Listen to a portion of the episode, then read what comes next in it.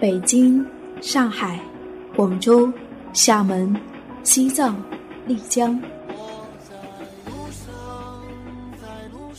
在旅途中，你遇见了谁？你看见了怎样的风景？你是否发现角落里的那抹阳光呢？FM 一四六四九，旅行日记，旅行日记，用心记录，用心记录生命的美好，生命的美好，生命的美好。见我自由放声唱，和我一样背上行囊，脚步丈量远方，梦想。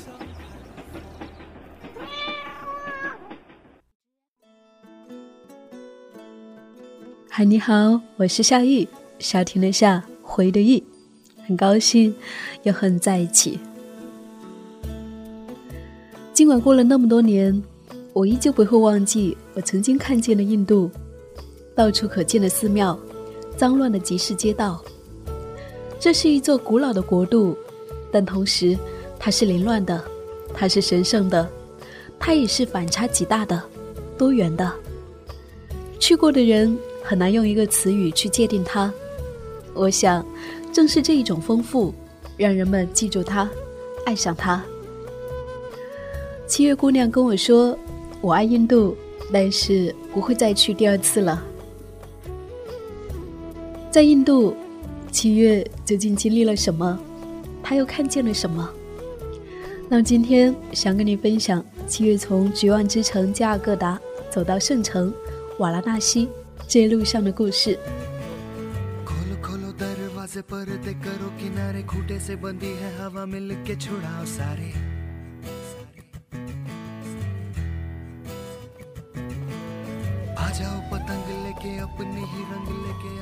当我说出要去印度时，身边的小伙伴都觉得我一定是疯了。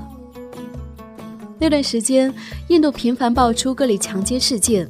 当我在各大搜索输入“印度”两个字时，前几条新闻要么是公交车强奸案，要么是爬满人的火车，以至于我在兴致满满的买完机票以后，心中竟也打起了退堂鼓。但是我还是去了。在刚刚过完春节的正月初十，走在了凌晨三点的加尔各答。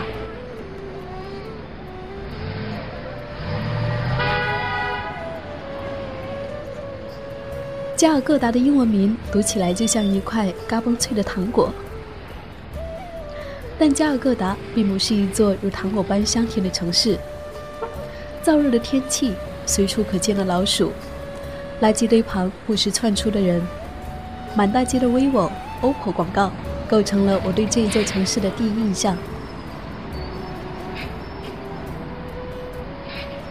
加尔各答是英属印度的首都，从1772年直到1911年，这一百四十年里，这个西孟加拉邦的小城市一直被英国人按照西方的方式统治着。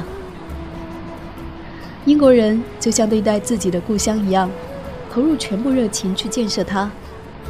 伦敦有圣保罗大教堂，这里便有了一座同名的；伦敦有大英博物馆，这里便也有了维多利亚纪念馆；伦敦有海德公园，这里便也有了梅丹公园。但短暂的美好随着1947年英国的撤离戛然而止。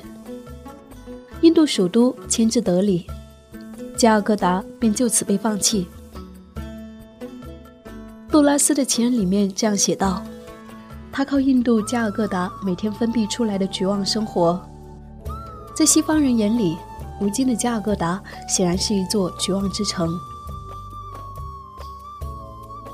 庞大的人口数量、破败不堪的城市建筑、毫无生气的人民、滞后的经济。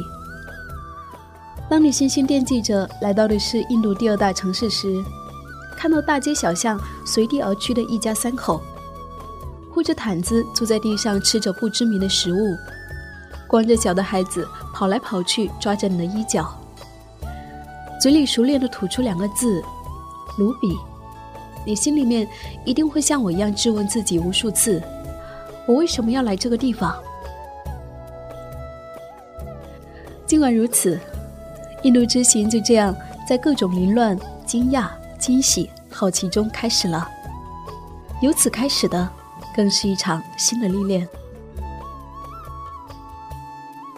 结束加尔各答的行程，决定去圣城瓦拉纳西。怎么去？在大巴和火车之间，不假思索地选择了火车。住的地方离火车站不远，于是便放弃了网上购票。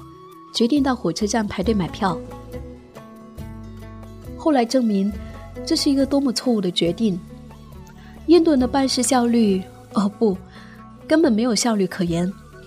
我看着工作人员拿出一张张信息表给乘客，然后就在乘客填表的间隙，他自顾自地剥了一个橘子吃。过一会儿，竟跑到大街上买了香蕉奶昔回来，然后不紧不慢地继续处理工作。就在他不停的吃吃喝喝的过程中，我一整天的时间都耗费在了购票大厅里面。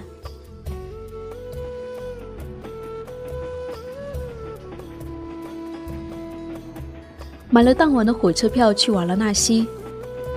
晚上十一点，背着包走在火车站，一切似乎和一八九七年马克吐温在《沿着赤道线》里面描述的别无二致。沉默的寄居者。带着简陋的行李和家什，坐在那里等待。他们在等待什么呢？我穿过一群群席地而坐、席地而睡的人们，他们神情淡定，似乎要把这里当成了爱的港湾。那种表情就像是坐在自家的卧室一般安逸。印度火车从普通坐席到豪华空调舱。走过的不仅仅是几百米的距离和相差五倍的价格，更是两个泾渭分明的阶级。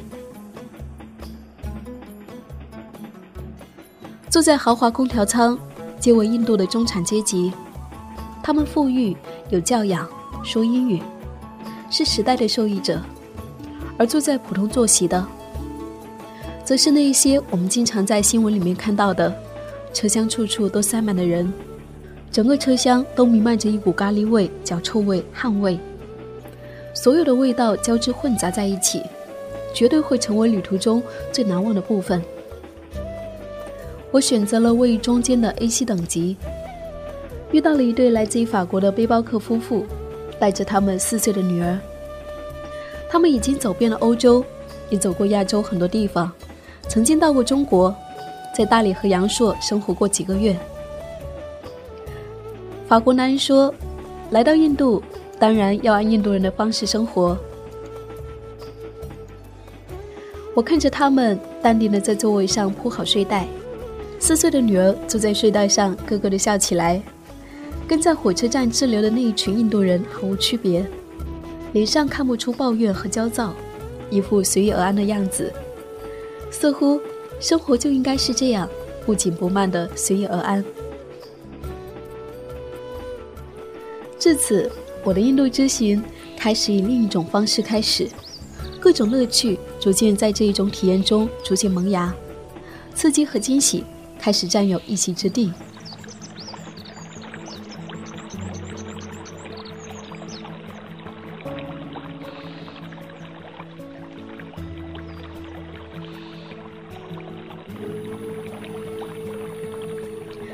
火车还在城外时。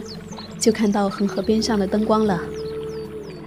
去每一个圣城，心里面都会升起一种莫名的神圣之感。瓦拉纳西与恒河，就是人生百态。清晨沐浴、洗衣晾晒、夜祭烧尸，生与死，每天都在这里上演。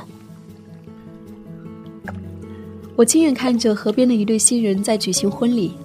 另一边，一具尸体在我面前被抬过去。我端着手里的印度奶茶一口喝完，然后把一次性的陶罐用力摔碎。尘归尘，土归土。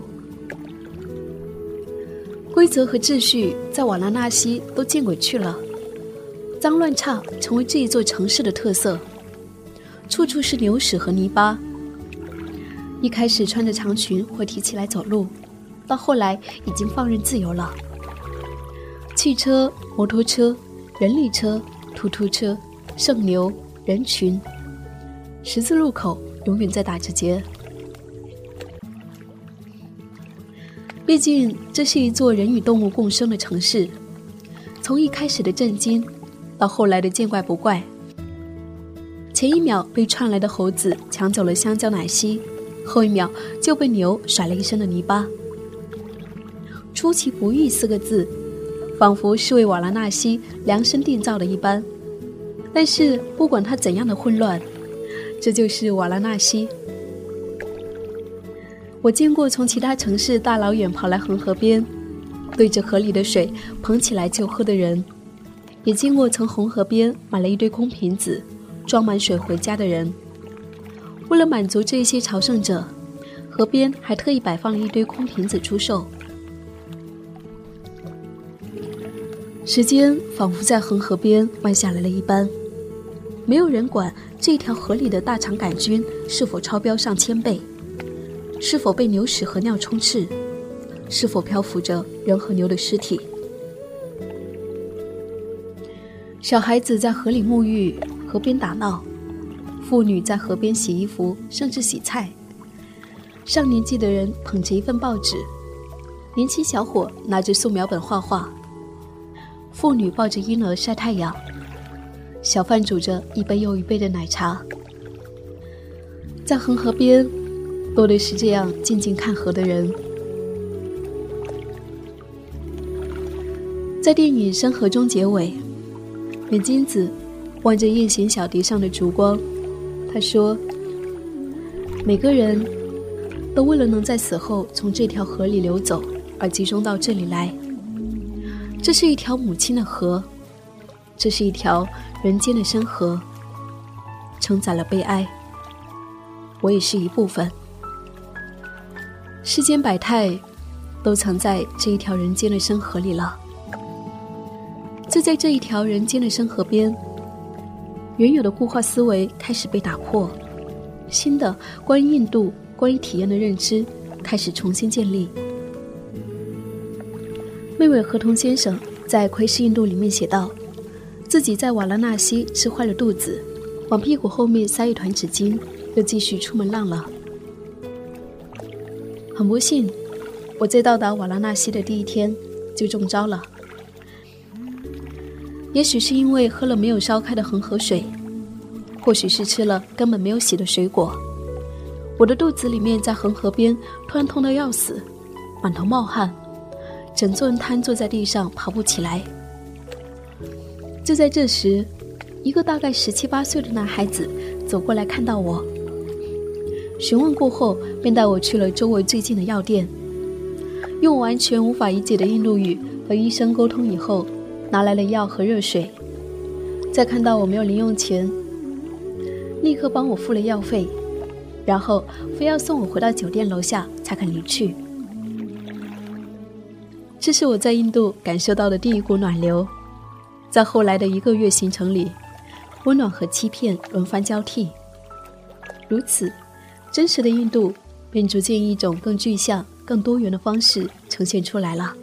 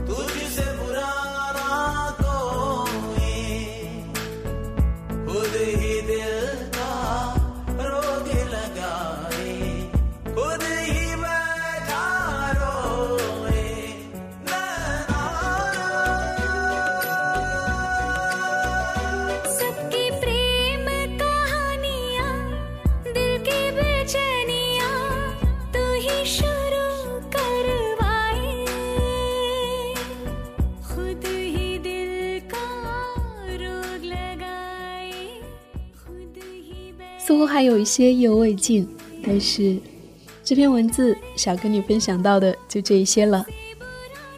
生命如此美丽，我愿一直在路上。我是夏意，夏天的夏，回忆的忆。感谢你的聆听，感谢我们这一期文章的作者七月。如果你有那些念念不忘的旅行故事，也欢迎你给我投稿，在微信公众号搜索 “nj 夏意”就可以找到我了。旅行日记，用心记录生命的美好。我们下一期见。